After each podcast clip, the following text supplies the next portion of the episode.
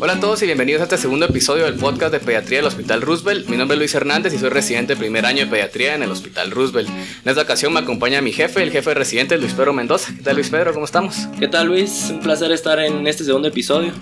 Y me acompaña también Eli Fletcher, R2, actualmente rotando en el servicio de nefrología. ¿Qué tal Eli? Hola Luis, ¿cómo estás? Gracias por invitarme. Bueno, antes de iniciar debo recordarles a todos los que nos escuchan que este podcast no es una consulta médica, ninguna persona debe considerar la información aquí proporcionada fuera de fines educativos o diversión. Por favor consulten a su médico si ustedes, amigos o familiares cursan con algún problema clínico y profesionales y estudiantes de medicina les recordamos que todo lo que se hablará debe considerarse una opinión, ustedes deben evaluar todo lo que se diga y formarse su propio criterio clínico. Ninguna información proporcionada en este programa debe ser aceptada ciegamente y todos los casos clínicos son ficticios y no están basados en ningún caso verdadero. Ahora sí, empecemos. Quisiera dar la bienvenida a nuestro invitado del día de hoy, el doctor Randall Lowe, nefrólogo pediatra, jefe del Servicio de Nefrología Pediátrica del Hospital Roosevelt. ¿Cómo está, doctor Lowe? Muchas gracias por participar en este episodio. Gracias, Luis. Aquí me siento muy privilegiado de estar con ustedes y poder compartir. Perfecto, nos alegra saber que contamos con su apoyo, doctor. Y como habíamos platicado antes, queremos empezar eh, sabiendo tal vez un poquito de usted, su hobby, cómo iba la nefrología, para hacer esta plática un poco más amena. bueno, en primer lugar, ¿por qué me hice pediatra? Eh, la historia es un poco larga, ¿verdad? Pero eh, sí, estaba estudiando medicina, me gustaba mucho la medicina interna. Eh, luego tuve una plática con uno de los jefes de, pediatría cuando hice mi rotación en pediatría y de alguna manera me convenció que invertir la vida en los niños siempre era, siempre era lo mejor y cambié de rumbo de medicina interna a pediatría. Cuando estaba haciendo pediatría tuve la oportunidad de que invitaron a uno de los nefrólogos famosos en ese entonces eh, a Guatemala a dar unas charlas. Vino el doctor Richard Ziegler, que era el jefe de nefrología de, la Universidad de Utah. Y eh, todos se pelearon por sacarlo a pasear de jueves a viernes y el sábado que él iba a estar solo decidieron escoger a un R1 que no estuviera de turno y ese R1 era yo. Entonces estuve con él todo el sábado sin saber que ese hecho aislado iba a cambiar completamente mi vida, porque nos hicimos muy amigos, nos caímos re bien, tanto así que después que hice mi electivo como residente, fui a hacerlo en nefrología porque era el primer contacto que tenía con la nefrología realmente. En Guatemala no había, no se había desarrollado la nefrología como tal. Entonces fui, estuve tres meses eh, con él haciendo mi electivo como residente. Eso me hizo pensar que la nefrología era lo mío se, ¿Por qué razón se dirán ustedes? Bueno, porque eh, tenía todo lo que yo quería, tenía mucho que ver con ciencias exactas, se relacionaba con hemato-oncología, por ejemplo, el síndrome de lisis tumoral, se relacionaba con infectología, por ejemplo, lo que vamos a ver hoy de infección urinaria, tenía lo de las ciencias exactas, ¿verdad? Ustedes con esto de la diálisis, se relacionaba con inmunología, con las enfermedades inmunológicas, como por ejemplo lupus, eh, o bien el trasplante mismo. Y tenía, además de eso, el contacto a largo plazo con el paciente. Y entonces el resto es historia. Entonces nunca fue nefrología desde el principio. No, no, al contrario. Al principio iba, quería ser eh, infectólogo, pasé por psiquiatría y, otro tipo de cosas, pero, pero, pero al final por el, ejemplo del, doctor Ziegler, cuando vi que era ser nefrólogo eh, en un mundo eh, en el primer mundo, digámoslo así, ya me, enamoró y entonces terminé mi residencia y solicité una beca. Y la Sociedad Internacional de Nefrología, la ISN, eh, me becó. Eh, había 10 becas para el mundo. Yo no sabía en ese momento que solo había una para nefrología pediátrica y así fue como eh, ellos patrocinaron mis, mis estudios. Y entonces cuando me preguntaron a dónde se quiere ir, pues de plano, ¿verdad? A, la Universidad de Utah con el doctor Ziegler y, así fue. Y regresé a Guatemala en el año 2000. Ah, de acuerdo, perfecto, qué buena historia, doctor Lowe. Gracias por compartirnos. Entonces, si quieren, empezamos con nuestro primer caso clínico. A la emergencia pediatría del Hospital Roosevelt llega una madre con sus dos hijos, pongámosle Ricardo y Alejandro. Ambos pacientes vienen con historia de fiebre sin foco aparente. Se les realiza un examen de orina simple, el cual reporta presencia de esterase leucocitos. ¿Cómo deberíamos abordar este caso en este momento, doctor Lowe? Bueno, yo creo que es importante recordarse que cualquier fiebre sin un foco aparente sobre todo en un paciente que eh, tiene menos de dos años, deberíamos de descartar una, una, una infección urinaria. Eh, la Academia Americana de Pediatría pone algunos criterios incluso de alto y bajo riesgo, pero creo que en nuestro, en nuestro medio, si el paciente no tiene afección gastrointestinal, si no tiene una infección respiratoria superior, eh, debería, y al examen físico, pues no hay signos que nos orienten hacia, hacia un foco específico, debería de estudiarse infección, infección urinaria. Y creo que es importante entender que cuando hablamos de infección urinaria, podemos tener una variedad de definiciones. Eh, a mí me gusta mucho pensar que la infección urinaria no es una entidad clínica, sino que es un conjunto de entidades clínicas. Sí, todas estas entidades clínicas tienen un común denominador, y este común denominador es el crecimiento de microorganismos en la vía urinaria.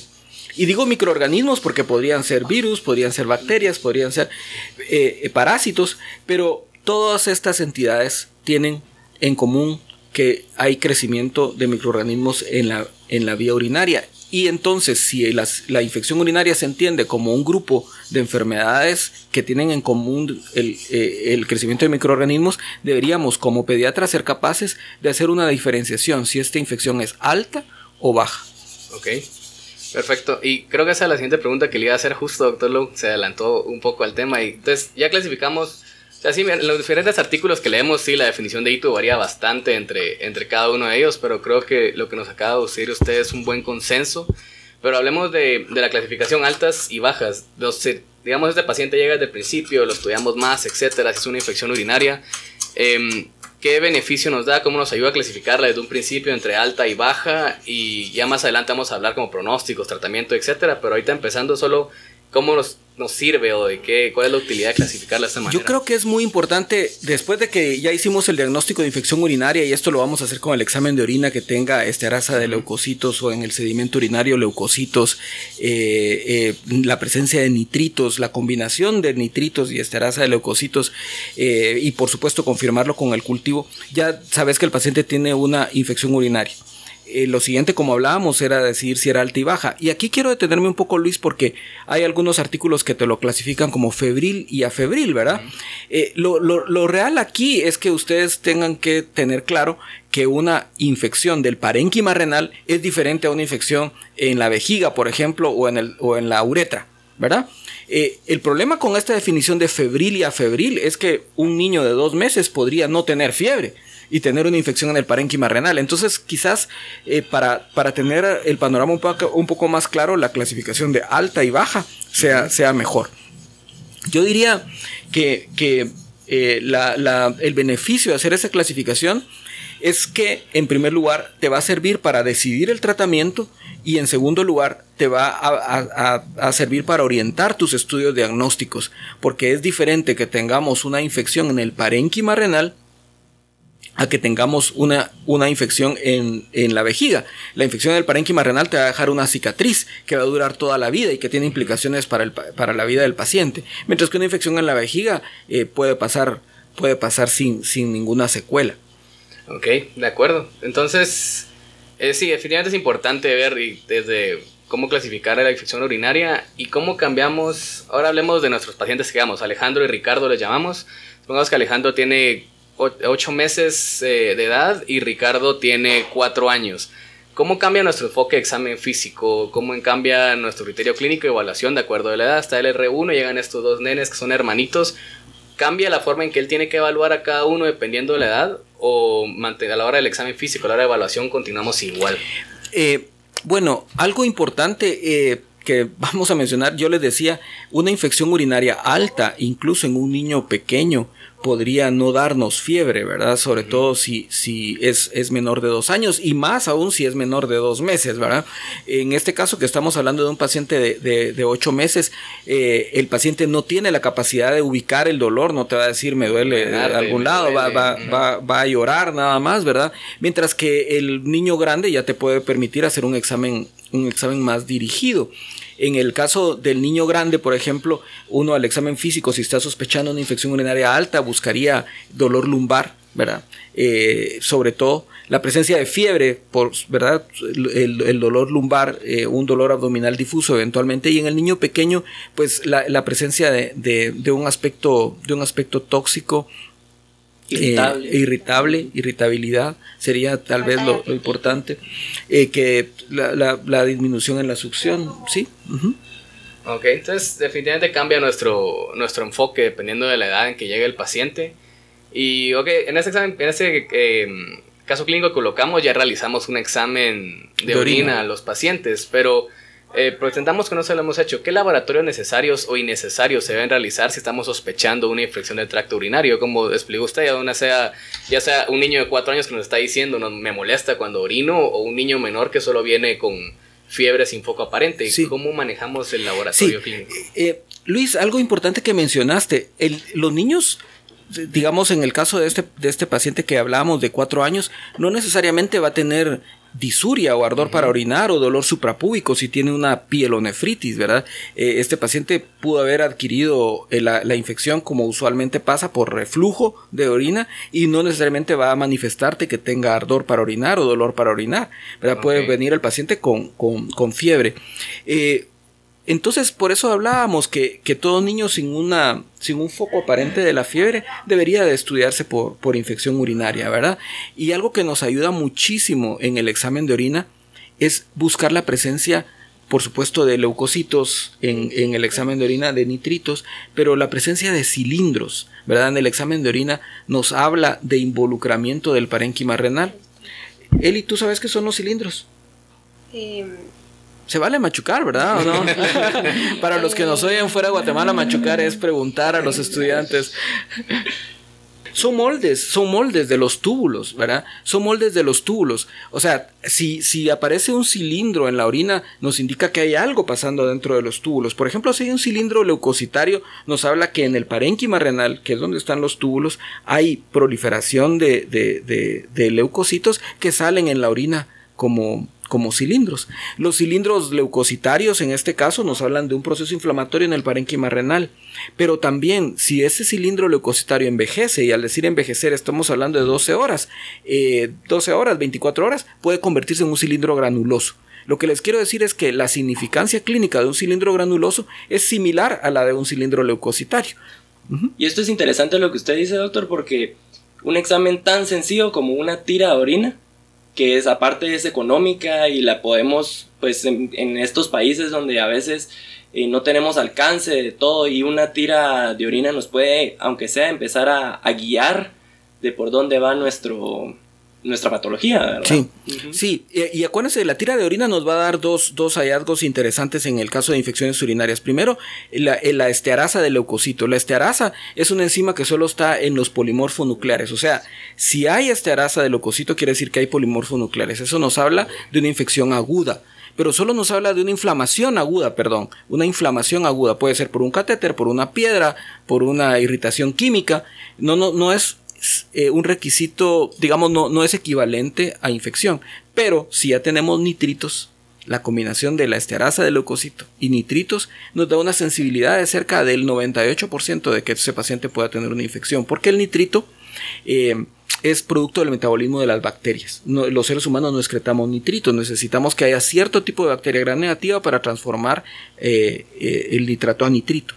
Hablando de nitritos, la verdad voy a ser honesto, antes de, la revisión que hice para este episodio no, no lo conocía, lo había notado en la emergencia, que la mayoría de niños solo venía con leucocitos y en realidad no miraban nitritos, pero estaba leyendo que es porque los niños orinan muy, muy seguido. En realidad nitritos, las bacterias tardan eh, cuatro horas en producirlos. Entonces, Exactamente. Es probable que nos vayamos a ver en... Sí, sí, eso es, eso es muy interesante porque...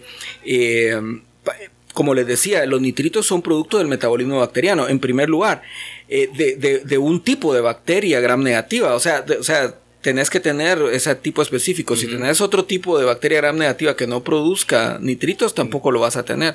Y la otra necesita suficiente tiempo de exposición. Eh, lo usual que dicen son cuatro horas, ¿verdad? Eh, entonces tenés que tener suficiente tiempo la orina en la vejiga para producir, para poder encontrar, para, poder encontrar este algo. Pero hay otro dato interesante también. Si tenés un frasco contaminado con bacterias gram negativas, o que el paciente se contaminó en la toma, la muestra se, se, contaminó en el momento de la toma, y dejas suficiente tiempo esa orina en contacto en el frasco, podrías tener el hallazgo de nitritos positivos sin leucocitos, por ejemplo, ¿verdad? Exactamente, y siguiendo esta misma línea de laboratorios, em, los documentos que leímos básicamente decía que un examen de, digamos, una bolsita de orina, en realidad solo nos va a servir cuando sale negativo y tomarla como esto, porque la sensibilidad que tiene es bastante alta, pero la especificidad es muy baja.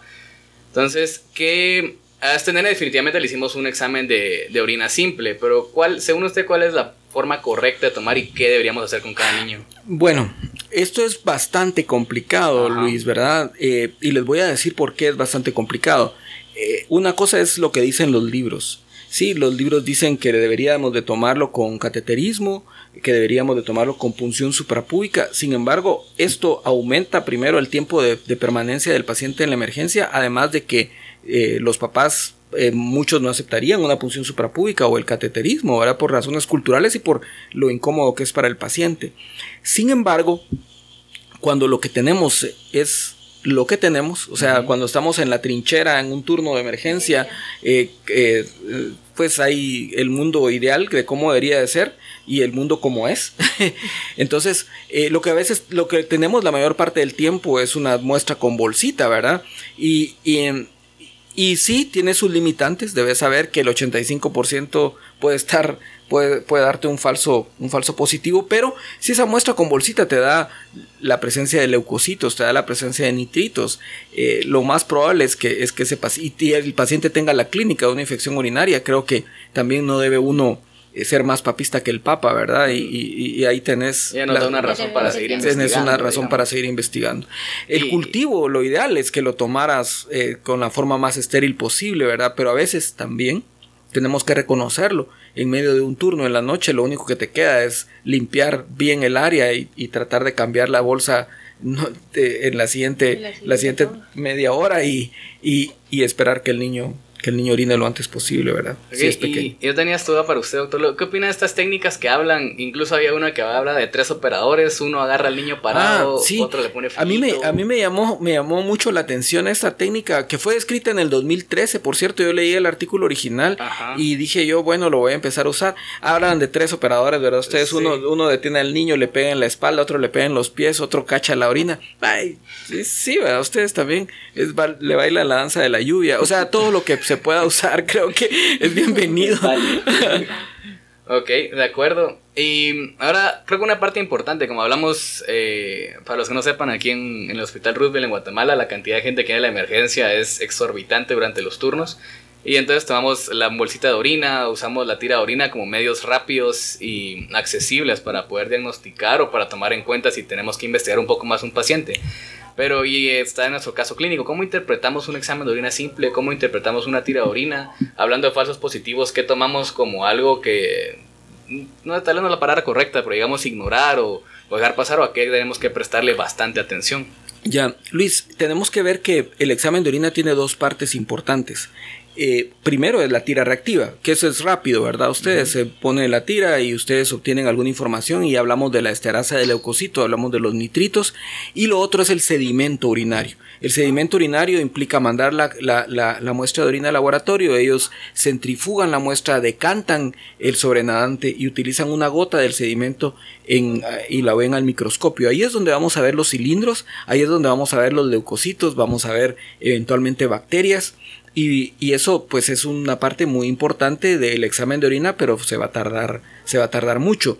Yo diría que en un paciente que estamos sospechando infección urinaria deberíamos tener también esa parte de sedimento urinario, porque la presencia de, de, de, cilindros, como hablábamos con, con, Eli, nos va a ayudar a, orientar el, el, el, diagnóstico. el diagnóstico. Eh, y también nos va a ayudar a, a, ver a qué paciente tenemos que tomar eh, mucho cuidado en, en, en tener un, un examen de urocultivo. Ok, entonces em, tenemos dos pacientes que nos salió esterasa eh, positiva, Ricardo y Alejandro. ¿Decidimos proseguir con un urocultivo con esos pacientes? Yo diría que sí, si no tenés, eh, tenés fiebre, no tiene foco aparente, quedamos que tiene, o no sé si yo me lo inventé, que tenía dolor, eh, puño percusión positiva. Y, Digamos que Bueno, perdón, tuvimos un poco de dificultades técnicas, pero ya estamos de regreso. Entonces estamos hablando, doctor Lobo, que era nuestro caso clínico, podíamos hacer lo que quisiéramos, digamos que si tenía puño percusión positiva. Entonces íbamos básicamente platicando sobre mm, la interpretación del urocultivo, cómo, cómo lo interpretábamos y que es igual de importante interpretar un urocultivo como interpretar una tira de orina simple, por ejemplo. Eh, sí, eh, eh, hablábamos que que la interpretación del urocultivo pues va a depender del método con que, con que se tome. Decíamos que lo que dicen los libros es que debería de tomarse con cateterismo o bien con punción suprapúbica, que sin embargo esto no es la realidad en todos los casos y en el caso eh, que, del que hablábamos muy probablemente tuvo una muestra tomada por bolsita, ¿verdad? Que sabemos las, las deficiencias que tiene, pero esperaríamos un crecimiento bacteriano mayor de 100.000 colonias. Si es tomada por otro método como punción suprapúbica o cateterismo, pues cualquier tipo de crecimiento bacteriano va a ser significativo. Lo que quería hacer énfasis es que si nosotros tenemos el diagnóstico de, de una infección urinaria alta, tenemos que ser muy responsables en el seguimiento del paciente. Yo que estoy del otro lado del espectro, les puedo decir que el 30% de los niños que llegan a requerir diálisis o trasplante en nuestro programa llegan a este estadio debido a una malformación de las vías urinarias y la expresión clínica inicial de la malformación de las vías urinarias va a ser justamente las infecciones urinarias altas, ¿verdad? Creo que aquí entramos al tema y que en la mayoría de los artículos también es un tema de bastante discusión sobre lo que es el reflujo, qué estudios se realizan. Pero antes de que entremos a eso, solo quería preguntarle un poco sobre la interpretación del urocultivo. Hay diferentes artículos que dicen, por ejemplo, que si es por eh, bolsita, que tiene que ser más de 100.000 unidades, otros que dicen más de 50 que si es por eh, medio chorro, que más de 50. Entonces, ¿hay algún como consenso en esto? ¿Lo tenemos que tomar en cuenta? Yo creo que hay que individualizar al paciente porque si fuera un paciente que está con tratamiento profiláctico, por ejemplo, y se toma una orina al medio chorro y tiene 50 mil unidades formadoras de colonias, pues el, cultivo tiene una significancia diferente a, un paciente que no tenga eh, antibiótico profiláctico en ese momento, por ejemplo. Entonces, eh, yo creo que en líneas generales, para que no nos hagamos bolas, deberíamos de decir eh, que eh, un crecimiento bacteriano más de 100.000 colonias si es tomado con bolsita y cualquier crecimiento bacteriano si es tomado por, por el método de punción suprapúbica o, o, cateterismo. Ah, perfecto. esa era una duda que tenía yo también. Y otro punto, le realizamos un cultivo a, a, Ricardo Alejandro, el turno estuvo tranquilo, fueron los dos únicos niños que llegaron. ese es, el, ese es eh, Utopía, ¿no? Es el Roosevelt. fueron los dos únicos niños que llegamos y les hacemos el cultivo, pero sabemos que toma al menos unos tres días en que podamos tener un resultado adecuado. Tratamiento, ¿le damos tratamiento a casa empírico? Sí, eh, yo quisiera eh, venir y tal vez retomar algunas, algunas ideas, Luis, antes. En primer lugar, dijimos, bueno, vamos a hacer el diagnóstico de infección urinaria. por, lo menos la sospecha que lo tenemos con la esterasa de leucocito, que lo teníamos con los nitritos, con los cilindros. Y luego de eso venís y te preguntas, bueno, ese paciente sí tiene una infección urinaria. Parece que esta infección urinaria es alta, ¿verdad? Eh, de eso estamos hablando. Y la pregunta siguiente es, bueno, si este paciente tiene una infección urinaria alta, ¿cómo lo debo tratar? Sabiendo que es el parénquima renal el órgano que recibe el 25% de cada uno de nuestros latidos cardíacos, el que esté infectado. Y sabiendo que si hay una cicatriz en ese riñón, esa cicatriz probablemente nos va a llevar a generar hipertensión en el largo plazo. O bien si no si son múltiples las infecciones urinarias que este paciente tiene podría derivar en un daño permanente a su riñón de tal forma que este paciente pueda tener riesgo de llegar a requerir diálisis y trasplante eventualmente. Entonces con esa idea en mente es que yo inicio el tratamiento. Si el paciente, digamos, está eh, ambulatorio, tolera bien, pues podemos empezar con, un tratamiento empírico, sabiendo que ya tomamos el cultivo y que vamos a corregir el rumbo en un par de días si nos equivocamos. ¿Cuál sería una buena opción? Yo diría que amoxicilina clavulanato es una buena opción, cefixima es una buena opción. Ahora, si el paciente luce tóxico, sobre todo si es un menor de, un, año. ¿verdad? Eh, yo diría menor de dos años, o si es un, o, si el paciente luce tóxico no está tolerando, eh, pues tenemos que empezar antibiótico IV una cefalosporina de tercera generación sería mi primera, mi primera opción. Ok, perfecto. Perdón, solo quiero agregar algo, Luis, perdón. Y es que entre más nos tardemos en tratar la infección urinaria, más extensa se hace la, cicatriz, ¿verdad? Sí, Sí, esto creo que es muy importante porque creo yo que a veces se subestima una infección urinaria y que no le damos la importancia que como usted dice necesita o, debemos de ponerle porque cada cicatriz es una marca importante para el futuro y si lo encontramos en un niño como estamos diciendo de meses de edad en nuestro caso, tanto que le falta todavía para, para la vida y cada cicatriz va, va causando un, pequeño problema más adelante, ¿verdad? Exacto. O también lo que hacemos en los turnos es solo ver la tira de orina, dejar tratamiento y no le estamos dando el seguimiento adecuado. Y aparte de eso hay que hacerle otros exámenes, o sea, no quedarnos solo con el urocultivo, sino que ya vamos a hablar más adelante de ciertos estudios que hay que irle haciendo al paciente para ver la causa exacta de por qué es su infección urinaria. Sí, creo que como le decía, tenemos que ser responsables con los diagnósticos que damos, ¿verdad? A veces eh, decimos infección urinaria porque el paciente no le encontré otitis, no le encontré, no está vomitando ni tiene ni tiene flemas, ¿verdad? Entonces eh, es el canasto del sastre y eso no debería de ser porque em, el poner el diagnóstico de infección urinaria alta en un paciente implica que yo tengo que explicar por qué razón el microbio llegó hasta el parénquima renal. ¿verdad? Y ese es el motivo de los estudios de imágenes. ¿verdad? Ok, perfecto. Y pensando que esto puede escucharle a gente en cualquier parte del mundo, en cualquier lugar, y pensando que lo van a escuchar estudiantes que se van a ir de, de EPS a ayudar a aldeas, rincones eh, ocultos, donde en realidad no hay un sistema de salud adecuado, y lo único que tiene es una tira de orina, o lo único que tiene es un niño refiriendo me molesta, digamos, su fiebre. ¿Dejamos dar antibióticos? ¿Sería lo correcto? Y que no haya solo tira reactiva y no urocultivo, digamos. Digamos que no tenemos. bueno, lo que pasa es que eh, ahí te estás en una situación que como hablábamos no es la ideal, ¿verdad? Lo ideal debería ser que tomáramos un cultivo porque si empezás el tratamiento antibiótico y, y no cubriste al germen, te metes en un problema después, ¿verdad? Porque no tenés que cambiarlo, eh, no sabes exactamente qué vas a hacer, vas a escalar los antibióticos, vas a gastar la familia, vamos a gastar más recursos. Creo que lo ideal es tener el, el, el, urocultivo, lo ideal, lo ideal, ¿verdad? Yo sé que puedo estar en una aldea haciendo el ejercicio profesional supervisado y no tengo más que la, la, tira reactiva, pues ni modo, ahí... Eh, eh, sos vos contra el mundo, ¿verdad? Entonces, eh, darle tratamiento, porque lo, lo, que hay que hacer es salvar la vida del paciente. Pero si existe la posibilidad de tomar un urocultivo, úsenlo, ¿verdad? Porque van a orientar sus, sus esfuerzos de mejor manera. Ok, perfecto. Y creo que las otras preguntas que hablaban es que si era un paciente con ingreso o no ingreso necesario, pero ya hablamos de que si lo mirábamos tóxico era necesario que, y otras causas era necesario que le ingresáramos para tratamiento endovenoso. Pero creo que nos queda un poquito de tiempo para hablar un poco entonces de, de los problemas que, digamos, la, las dificultades que se hablan en los artículos, etcétera, sobre el reflujo, o sea, estudios de imágenes, cuáles hacemos, cuáles son necesarios, cuáles no. Hablemos desde ultrasonido, etcétera, hasta por cuáles pasamos cuando nos encontramos con una infección del tracto urinario. Sí, a mí me gusta ser muy práctico en esto, ¿verdad? Para que la gente lo, lo, recuerde y acuérdense, lo que nosotros perseguimos al final de, del día es hacer que el paciente no llegue a diálisis y trasplante, ¿verdad?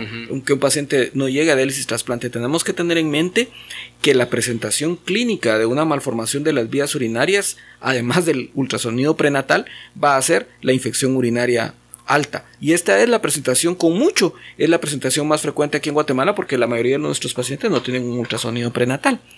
Bueno, entonces yo vine y, sospeché que el paciente tenía una infección urinaria, ¿sí? Eh, la siguiente, y dije que era una infección urinaria alta, ¿verdad? Bueno, ok, entonces lo siguiente es que tengo que demostrar por qué razón ese microbio pudo llegar hasta los riñones. Y solo puede ser por dos razones. Por una causa funcional o una causa estructural. Un daño estructural en las vías urinarias. Y cuando hablo de un daño estructural en las vías urinarias, va a ser o bien una obstrucción o un regreso de orina de la vejiga hacia los riñones que se llama reflujo. La obstrucción la voy a encontrar si le hago un ultrasonido y el paciente tiene hidronefrosis. ¿Sí? Y el reflujo lo voy a encontrar si el paciente tiene un cistograma que me evidencia el reflujo. Si tanto el ultrasonido como el cistograma estuvieran normales, lo más probable es que el paciente no tenga un daño estructural y lo que tenga sea un daño funcional. Y ese daño funcional es lo que ahora se conoce como una disfunción vésico-intestinal.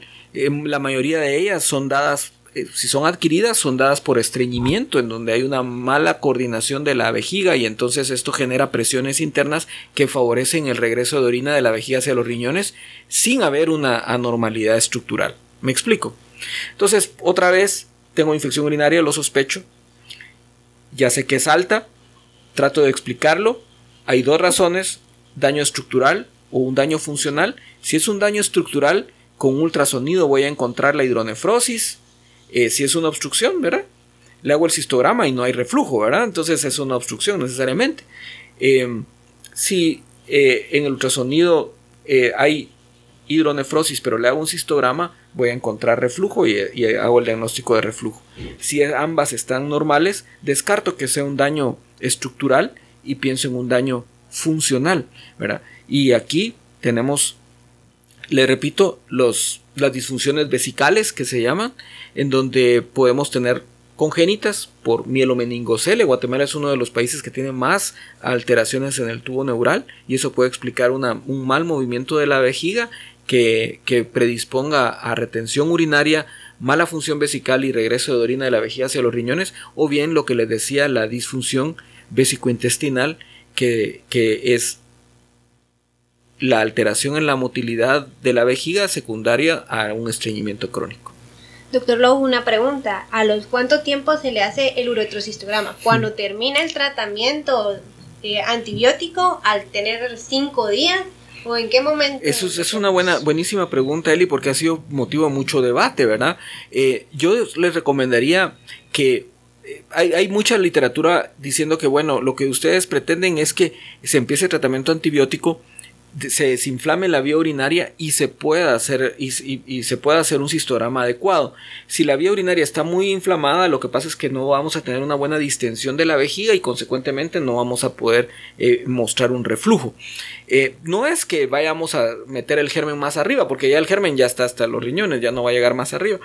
Eh, pero, pero te diría que por lo menos unos 5 días de antibióticos para poder hacer el cistograma.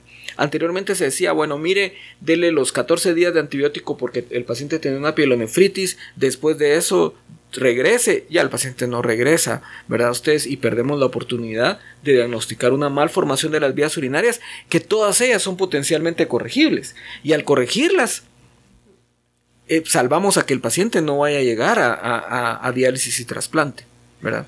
Ok, doctor, antes de terminar, para ver si comprendí bien o no, si no tenemos nada que nos indique o nos haga pensar en una infección, una, una infección urinaria alta, ¿no realizamos estudios de imagen? Eh, Vamos a ver, si está, nos enfocamos ahorita en, este podcast en las infecciones urinarias altas, ¿verdad? Si tenemos una infección urinaria baja, si decimos, bueno, el paciente no tiene fiebre, es, es mayor de dos años, ¿verdad? Eso es importante. Todo paciente menor de un año que tenga infección urinaria debemos pensar que es alta, ¿sí? Sí, pero si el paciente es mayor de dos años, eh, no tiene fiebre, encontramos que tiene leucocitos, nitritos en la orina, pero no hay cilindros, por ejemplo, no tiene puño percusión positiva y lo que tiene es una cistitis, eh, deberíamos de buscar la causa de la cistitis, pero no necesariamente con estudio de cistograma. El cistograma te va a servir para saber si hay regreso de orina de la vejiga hacia el riñón o para ver cómo está la uretra. Eh, lo más probable es que si el paciente tiene solo cistitis, eh, sobre todo si es una niña, lo más probable es que, es que haya una, una disfunción vesical, ¿verdad? Lo que hablábamos de, de, de una mala coordinación en el proceso de orinar que esté haciendo retención urinaria. Ok, entonces básicamente un estudio de imagen solo si pensamos que hay algo más es la posibilidad de que podría haber una infección de tracto urinario alto. Alto. Perfecto, entonces eh, por tiempo si quieren podemos dejar el episodio em, en este momento. No sé, doctor Lowe, si quiere algunos puntos importantes para terminar resumiendo todo lo que hablamos. Bueno, sí, creo que tenemos que diagnosticar la infección urinaria pensando en que el paciente va a tener una, una malformación de las vías urinarias que lo puede llevar a insuficiencia renal crónica. Entonces esto nos llena de una gran responsabilidad cada vez que nosotros ponemos el, diagnóstico de infección urinaria alta en nuestros pacientes. ¿verdad? Si yo digo que mi paciente tiene una infección urinaria alta, estoy en la obligación de demostrar cómo fue que el germen llegó ahí. ¿verdad? Y eso implica estudios de seguimiento. Ok, no sé si Luis Pero o Eli quisieran decir algo para terminar. Eh, Pues nuevamente, gracias por la invitación Luis y por toda esta idea. Yo creo que estos podcasts son muy importantes eh, en el sentido de que nos dan pequeñas perlas, decimos aquí en, en, el hospital, que nos pueden sacar de un aprieto o de alguna duda incluso en, en, cualquier turno, en, aquel momento, en cualquier momento de nuestra práctica futura, ¿verdad? Y, y creo que, que, van a seguir adelante y esperemos más adelante tener al doctor Lowe en otro podcast con nosotros. Eh, Luis, muchas gracias por la invitación. Yo solo lo que quiero dejar es que después de un turno y diagnosticar una infección urinaria, darle seguimiento al paciente, no dejarlo, o sea, darle seguimiento y si es necesario hacerle laboratorios, estudios, pues seguir al paciente y referirlo si es necesario. Gracias por la invitación y gracias por las perlas, doctor. Eh, nada, yo creo que lo que me gustó de este episodio es que hablamos eh, de lo grave que puede llegar a ser una infección urinaria si no eh, se trata adecuadamente y al mismo tiempo hablamos de cómo pueden haber casos más sencillos que tienen que no tenemos que explotar todo el hospital y gastar todos los recursos posibles. Entonces creo que es algo importante para distinguir estas dos clases de infecciones urinarias, de estas dos probabilidades que pueden haber. Y les recordamos que vamos a ir anunciando nuestros diferentes episodios en nuestra página de Facebook, que nos pueden encontrar como Podcast Pediatría Hospital Roosevelt. Este episodio lo anunciamos ya hace una semana. Les recuerdo que mm, lo vamos a estar anunciando con tiempo los episodios. Ustedes pueden estar preguntando dudas o cuestionamientos que tengan para los especialistas y definitivamente vamos a agregarlos a los episodios. Doctor Lo, muchas gracias por participar con nosotros. Todo un honor, muchas gracias y ojalá que, que sigamos con estas experiencias, son excelentes. Muchas gracias, gracias por la iniciativa. Espero, muchas gracias Eli y nos seguimos platicando. Feliz día.